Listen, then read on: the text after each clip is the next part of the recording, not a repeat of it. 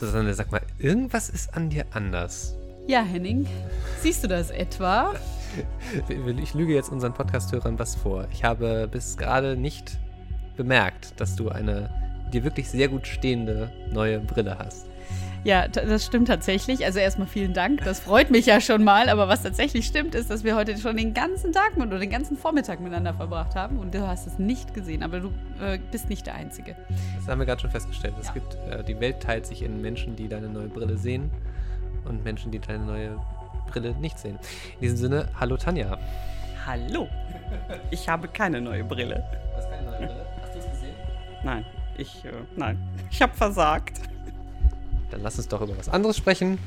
Äh, und das tun wir jetzt. Rheinische Post Podcasts.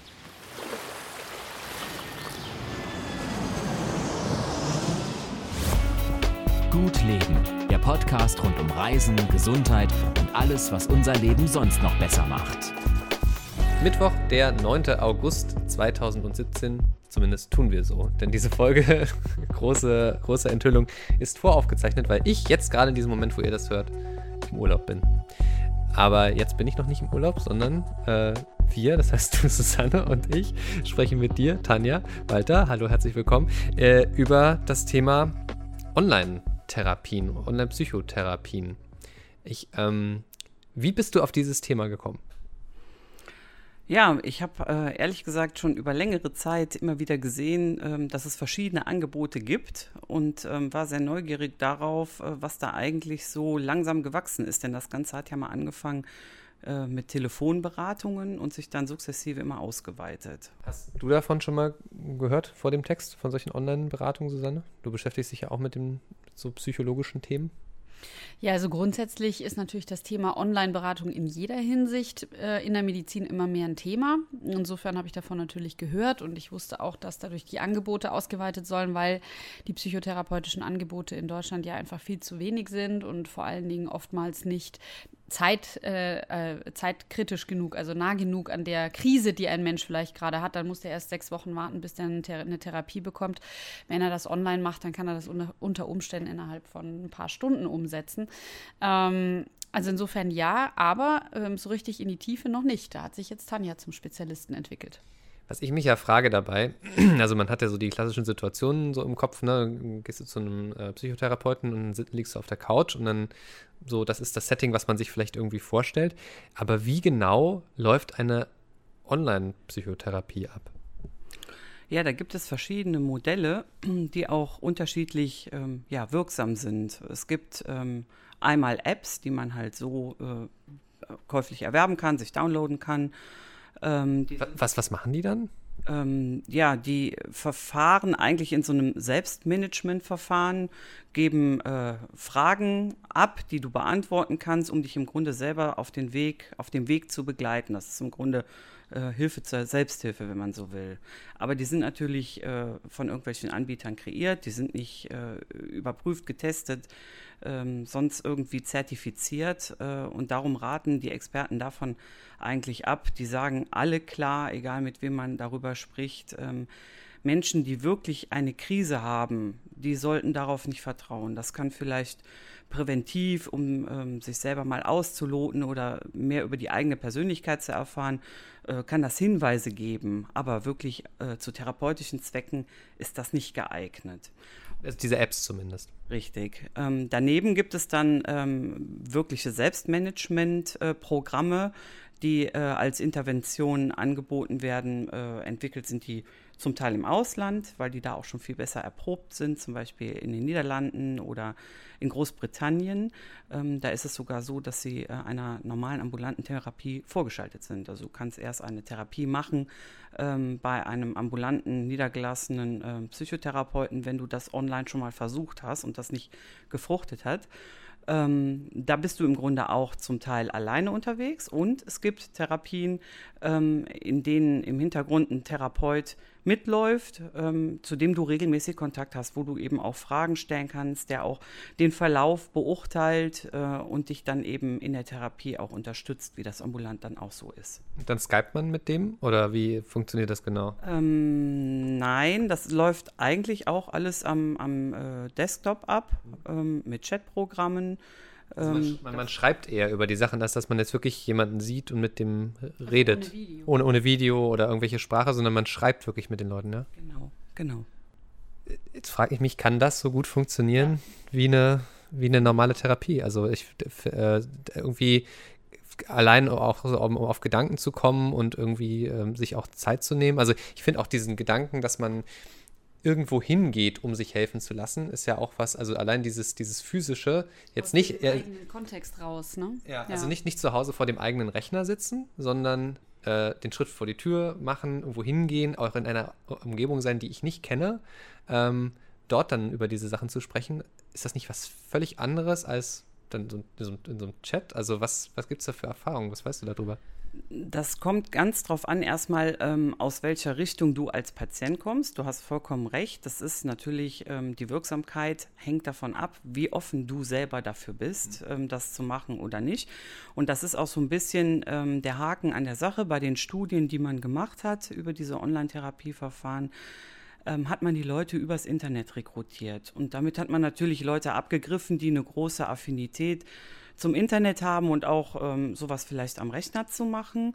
Ähm, die geben aber natürlich ganz andere Antworten über ihre Zufriedenheit und wie diese Therapie verlaufen ist. Man hat aber grundsätzlich auch gesehen, wenn die Therapien ohne Therapeuten im Hintergrund laufen, dann sind die Leute schneller wieder weg. Die machen die Therapien dann gar nicht zu Ende, weil dann auch keiner ist, der sie im Grunde motiviert, wenn es mal wirklich einen totalen Hänger gibt und die Programme dann vielleicht doch nicht so flexibel und individuell darauf reagieren können, wie das eben ein Therapeut äh, vor Ort tun kann.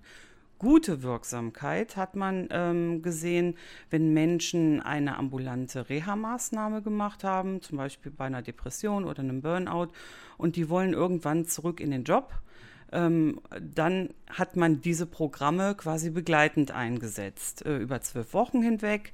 Und ähm, das hat gut funktioniert, weil sie dann quasi nur noch mal wie so eine Art Erinnerung funktionierten, dass die Menschen sich eben abends noch mal hinsetzten, aufschrieben, wie sie den Tag erlebt haben, wie sind Kollegen auf sie zugekommen, welche kritischen Situationen hat es gegeben. Das dient dann mehr der Selbstreflexion, die man vielleicht ohne ein solches Programm dann gar nicht machen würde, wenn man abends zu Hause ankommt. Aber so ein Stückchen natürlich dann ja doch irgendwie auch auf der Basis ähm, eine Therapie, die man schon gemacht hat. Ne? Also weil äh, da, da, das ist ja dann eher so nachgelagert, ne?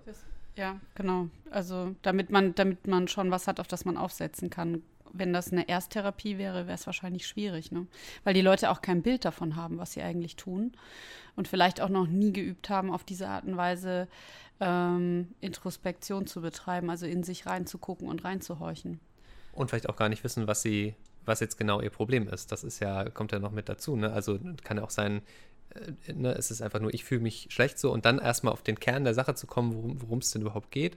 Ähm, also stelle ich mir sehr anspruchsvoll vor, das mit so einem Programm hinzukriegen. Ich glaube, es fällt auch leichter zu flunkern dann. Also der Therapeut muss ja vielleicht auch unter Umständen mal nachhaken. Das ist natürlich beim Chatten viel schwieriger. Das ist ein Ansatz, den eben die Bundespsychotherapeutenkammer fährt. Die sagt halt, ähm, eigentlich darf sowas nicht einfach so an die Patienten rausgegeben werden. Da muss ähm, Therapeut auf jeden Fall vorgeschaltet sein. Und den haben wir ja auch. Ne? Seit April haben die Therapeuten ja die Sprechstunden, sodass man hingehen kann. Man kann sich eine abgesicherte Diagnose abholen.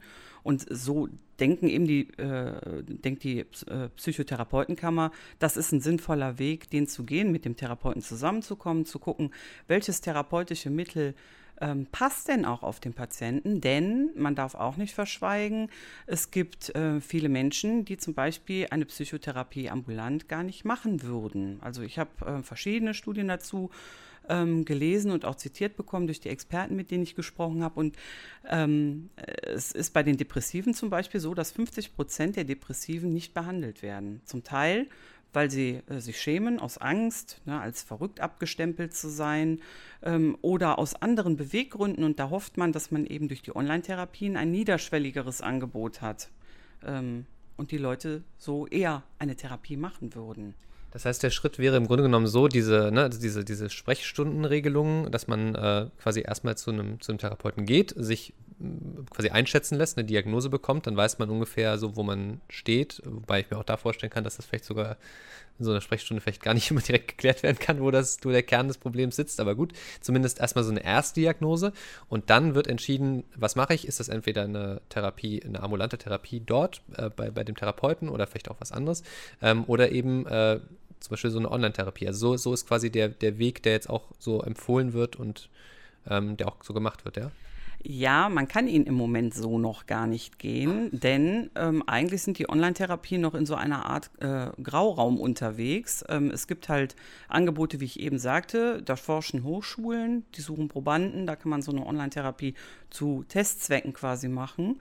Ähm, und ansonsten gibt es einige größere Krankenkassen, ähm, wie zum Beispiel die Techniker Krankenkasse oder die Barmer ähm, Ersatzkasse, die eben äh, Therapien äh, getestet haben, also wissenschaftlich haben aufsetzen lassen und die, die ihren Patienten anbieten, aber keinen anderen Patienten. Die AOK ist die einzige Krankenkasse, die derzeit äh, ein Angebot hat, äh, auf das im Grunde jeder auch als Nichtversicherter bei der AOK zugreifen kann. Und das ist eben ein Manko, weil im Grunde hat man so keine Therapiewahl. Das ähm, bemängeln die Experten auch. Äh, niemand würde ansonsten bei einer Krankenkasse äh, versichert sein, die sagt, okay, du hast Krebs, aber du kriegst von uns nur das Medikament. Ähm, wenn du ein anderes willst, musst du dich jetzt entversichern, bei einem anderen versichern und äh, da bekommst du das andere Medikament. Also im Grunde nicht jeder hat äh, freien Zugriff auf dieselben Möglichkeiten und es kann auch derzeit nicht verordnet werden. Die Krankenkassen übernehmen die Kosten dafür nicht. Ah, wie, wie teuer ist sowas denn, so eine Online-Therapie? Weißt du das zufällig? Nee, aber ich kann mir vorstellen zumindest, dass das äh, auch nicht ganz günstig sein dürfte. Ich meine, damit kann man ja eigentlich ganz gutes Geld verdienen. Theoretisch, wie, ja. Wie, wie, wie hörst du diese ganzen, ganzen Sachen, Susanne? Also was tatsächlich gut daran ist, ist die Geschwindigkeit. Das halte ich schon für sinnvoll. Ist ja auch was, was wir immer mal wieder erleben, dass sich äh, Menschen äh, auch an uns wenden in der Hoffnung, dass sie irgendwie Hilfe bekommen.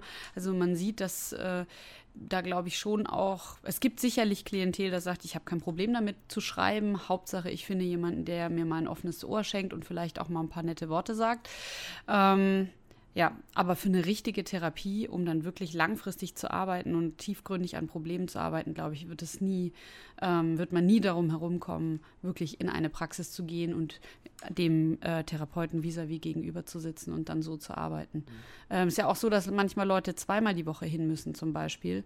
Ähm, da ist es dann auch viel schwieriger, ähm, dafür zu sorgen, dass die dann wirklich zweimal in der Woche vorm Rechner auftauchen ne, und äh, da wirklich konsequent sind, als vielleicht sie in die Praxis zu kriegen, ähm, wo sie dann ähm, auch jemandem verpflichtet sind, wissen, wie der aussieht, dem man ja, man geht ja auch so ein Deal dann ein, ne? Also genau. es ist ja, es ist ja, genau. ein, ist ja ein, ein, so ein Wechselding auch zwischen dem Therapeuten und, und, und mir, dann irgendwie äh, so, so Vereinbarungen zu treffen. Ich glaube, ne, wie du schon meintest, so ein Programm, das kann man dann eher mal überlisten. Also ich meine, was passiert dann am Ende? Ne? Und füllt man halt, äh, loggt man sich halt nicht ein. Also weißt du, wie das dann funktioniert? Ja, also man, man loggt sich ein und das sind normalerweise auch ähm, Rückmeldungen, die man jeden Tag gibt. Also man arbeitet täglich mit dem Programm. Natürlich fallen die Wege weg, das hat Susanne ja eben auch schon mal angemerkt. Ähm, aber ähm, ja, man sitzt natürlich alleine mit diesem Programm zu Hause. Man muss aber auch dazu sagen, ähm, es gibt Untersuchungen dazu, ähm, warum Leute sowas nutzen. Und manche nutzen es eben gerade gerne, weil es anonym ist. Die tun sich eben schwer damit, in eine Praxis zu gehen und jemandem gegenüber zu sitzen und das ganze Herz auszuschütten. Jetzt muss man aber auch sehen, diese Therapieoptionen soll es ja nur geben für ähm, Menschen mit mittelgradigen bis oder leichten bis mittelgradigen Depressionen. Also die sind nicht geeignet für schwerst Depressive. Wie ist das denn überhaupt? Das ist, glaube ich, auch ein Punkt in dem Text, den du dazu ähm, geschrieben hast. Dieses, also da geht es ja auch im Zweifelsfall bei äh, wirklich schweren äh, Fällen dann auch um Leben und Tod. Ähm, was für eine Erfahrung, das ist natürlich schwer zu sagen, aber wie, wie, wie ist das da? Erkennt dann das Programm so, der ist jetzt selbstmordgefährdet? Äh, Achtung, Achtung, Achtung? Oder wie? Das ist ja schon ist ja ein essentieller Teil, gerade, gerade bei Depressionen. Ja, das ist genau einer der Kritikpunkte. Wenn man alleine auf, vor so einem Selbstmanagementprogramm sitzt, das erkennt es natürlich nicht. Und der Therapeut ähm, in der Praxis, der erkennt ja schon daran, wie ein Patient reinkommt, ob er niedergeschlagen ist, ne, wie er geht, die Gangart, seine Ausstrahlung, ähm, was gerade im Moment, wo er steht, was mit ihm los ist. Das kann so ein Programm nicht erkennen. Und genau das bemängeln eben auch, ähm, bemängelt die Bundespsychotherapeutenkammer, dass sie halt sagt, äh, solange man da keine Rückmeldung hat, wenn es zu Krisen kommt, dann steht der Patient alleine da und ein Minimum, was man fordert, ist, dass ähm, seriöse Programme zumindest einen Hinweis beinhalten, wenn sie in einer Krise stecken, wenden sie sich an den und den und nicht die ähm, Patienten alleine lassen. Wie ist denn überhaupt ähm, äh, der, der Ablauf? Also das ähm, ist es, wenn ich jetzt so, so schaue, also es ist jetzt nicht so, dass ich das häufig habe in meinem, in meinem Umfeld, dass jemand damit äh, zu mir kommt, aber ähm, ich hatte schon mal Fälle, wo ich gemerkt habe, jemand steckt irgendwie in der, in der Krise und dann, dann sage ich, ja, dann äh, lass dich doch mal beraten, ne? such doch mal den Weg. Ähm, und dann gibt es eben genau diesen, diesen, diesen Fall, dass das dann teilweise so ewig dauert, bis man irgendwo in eine, eine, eine Therapie vielleicht, vielleicht reinkommt. Ähm, was kann man denn empfehlen? Also ist, ist, ist, der, ist der erste Weg wirklich dann in die psychologische Ambulanz oder ähm, mal so ein bisschen weggenommen von, nur von dieser Online-Therapie? Wo ist der erste Schritt? Also was ist das, äh, wenn man merkt, hm, ich brauche irgendwie Hilfe? Wo gehe ich dann hin? Ist es dann jetzt der Online-Fragebogen, den man ausfüllt und dann wird man einkategorisiert oder wie, wie geht das? Also in akuten Notfällen sind die Ambulanzen ähm, in den äh, Landeskliniken sicherlich Ansprechpartner. Ähm, da werden aber natürlich nur die Menschen aufgefallen, die auch wirklich in einer sehr ernsthaften Krise äh, stecken und vielleicht suizidal sind. Ähm, ansonsten ähm, ja, ist der übliche Weg eigentlich der geblieben, auch wenn wir heute die Sprechstunden haben. Seit, seit April, sagte ich ja eben, sind Sprechstunden da.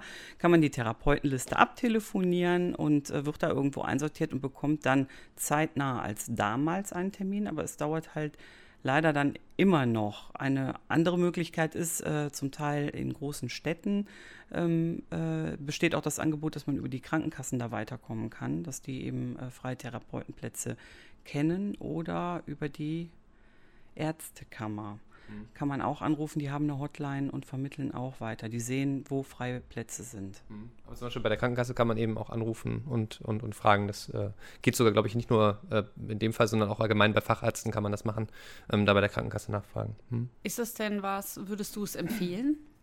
Würdest du jemandem sagen, nach allem, was du jetzt darüber weißt, äh, probier das mal aus? Also ich muss sagen, ich ticke eigentlich, auch wenn ich jetzt sehr dagegen gehalten habe in einigen Argumenten, eigentlich äh, tendiere ich schon auch dazu, würde mir sowas passieren und ich wäre in einer Krise, wollte ich einem Menschen gegenüber sitzen und nicht einem Programm. Ähm, wo ich es mir sehr gut vorstellen könnte, ist tatsächlich ähm, auch in diesem Bereich der Wiedereingliederung, wo man da auch positive Erfahrungen sammeln konnte, weil ich glaube, dass das dann nur noch so der letzte Stups ist, dass man selber wieder, wieder funktioniert und laufen kann, einfach nochmal sich da ähm, Hilfe zu holen.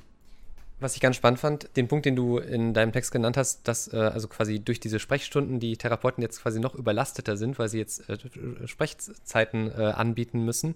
Ähm, da sehe ich halt schon auch eine Gefahr, dann zu sagen, ja, dann entwickeln wir jetzt ein hoch, ein tolles Programm, was äh, irgendwie äh, uns, uns die Patienten ein bisschen wegnimmt von den Therapeuten und dann sollen die da mal ihr, ihre, ihren Online-Fragebogen ausfüllen äh, und dann haben unsere Therapeuten wieder mehr Zeit. Also ich glaube, das, das kann ja am Ende nicht der Weg sein, so gut ich es auch, also gerade in dieser nachgelagerten, ich nenne es jetzt mal nachgelagerte Therapie, ähm, äh, in der Wiedereingliederung, da, da ist das bestimmt total gut, aber das jetzt so als so ein Haupttherapiezweig mit dazuzunehmen, sehe ich ehrlich gesagt ein bisschen, bisschen schwierig. Ähm, das ist aber angestrebt. Also das sieht man schon äh, prinzipiell so, dass eben in Zukunft selbstverständlich neben einer ambulanten Therapie und einer medikamentösen Therapie auch Online-Therapien zur Verfügung stehen werden. Da wird die Reise hingehen. Mhm.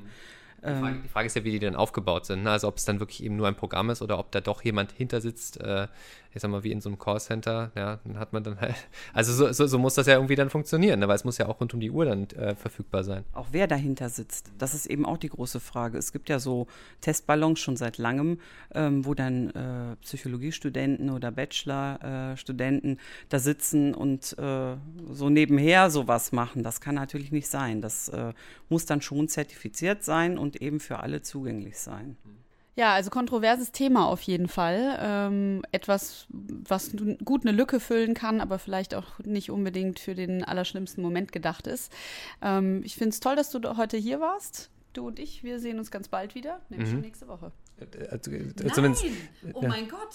Zumindest virtuell. Zumindest virtuell, ja. Also genau. ich weiß ja gerade eh nicht, in welcher Zeit und an welchem Tag wir gerade durch die Gegend äh, schwirren. Aber was auf jeden Fall nächste Woche passiert ist, dass Bettina Kirchmann wieder dabei ist. Das und da, da, freuen wir uns sehr drauf. Äh, und äh, wir sind natürlich auch interessiert daran, äh, wenn ihr schon mal damit Erfahrung gemacht habt mit diesem ganzen Thema äh, Online- äh, Therapien, schreibt uns gerne an gutleben.rheinische-post.de, auch wenn ihr dazu vielleicht eine dezidierte Meinung habt.